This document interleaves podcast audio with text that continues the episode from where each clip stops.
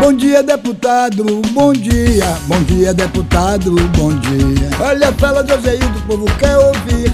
Qual a novidade que vem aí? Olá, bom dia! Hoje é terça-feira, dia de conversar com o nosso deputado federal Joseildo Ramos. Deputado, está prevista para amanhã, dia 10, a votação na Câmara da PEC emergencial para a retomada do auxílio emergencial. Quais as expectativas para essa votação, deputado? Bom dia. Bom dia, Camila. Bom dia a todo mundo que está nos ouvindo. É sempre bom estar aqui conversando com vocês. Antes mesmo de responder a sua pergunta, Camila, eu gostaria de lembrar que nesta semana nós estamos comemorando as lutas das mulheres em todo o mundo. É importante saber que a cada dia que passa, nós estamos vendo aumentar a presença da mulher em todas as atividades na sociedade brasileira, inclusive na política.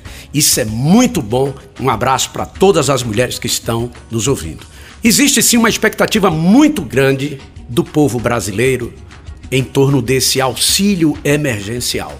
O auxílio emergencial segura a economia, principalmente em todos os municípios brasileiros, mas é um alento porque significa a comida na mesa daquele que não está podendo trabalhar em função da pandemia, principalmente nesse momento onde todos os recordes estão sendo batidos nas contaminações e nas mortes pela Covid-19. Estamos num momento muito difícil e é preciso que, do ponto de vista econômico, as pessoas tenham o direito de fazer as suas compras.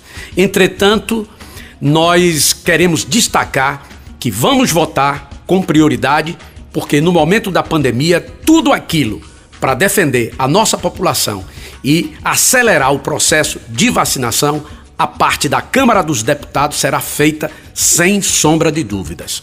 Deputado, a proposta aprovada no Senado, ela não detalha valor, nem o tempo de duração ou os critérios para quem vai receber. Mas já se sabe que o valor será inferior ao que foi pago no ano passado e que também será reduzido o número de beneficiários. Como é que o senhor avalia esse cenário? Bom, em primeiro lugar, Camila, é importante dizer que foi colocado um volume de recursos da ordem de 44 bilhões fora do teto dos gastos. Tinha que ser assim, é um crédito extraordinário, porque nós estamos numa calamidade, numa tragédia pública. Além disso, é importante colocar que nós, da bancada do Partido dos Trabalhadores, achamos que é correta a manutenção de 600 reais, tal qual aconteceu em 2020. Então isso é muito importante, porque além de segurar a economia, garante pelo menos o café da manhã, o almoço e a janta daquelas pessoas que não estão podendo trabalhar por conta do processo da crise sanitária entre nós. E deputado, para a votação do auxílio emergencial, algumas contrapartidas foram estabelecidas. Explica para a gente um pouco mais, deputado.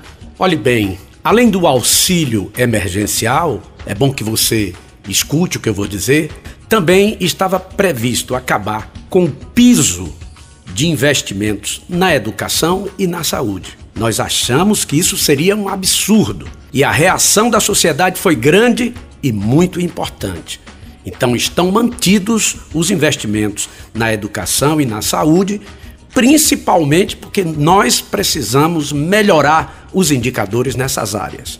Imagine o que seria de nós se não fosse o SUS, que está sendo duramente atingido, tanto que nesse ano são 32 bilhões de reais a menos em plena pandemia.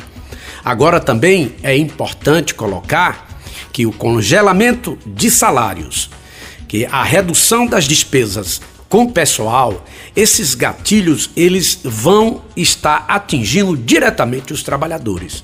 E nós não entendemos e não aceitamos porque não discutir a reforma tributária porque na reforma tributária, aqueles que têm grandes fortunas, aqueles que ganham mais dinheiro em nosso país, vão passar a pagar impostos. Quem paga imposto no país é a classe média e os trabalhadores em geral. E deputado, o nosso tempo está acabando, mas eu sei que o senhor tem uma novidade. Conta pra gente. Pois é, Camila, temos uma boa novidade. No dia 11, portanto, quinta-feira próxima, o Saque Móvel vai estar aqui em Alagoinhas estacionamento do shopping. Boa sorte e até a próxima semana. Bom dia, deputado. Bom dia. Bom dia, deputado. Bom dia.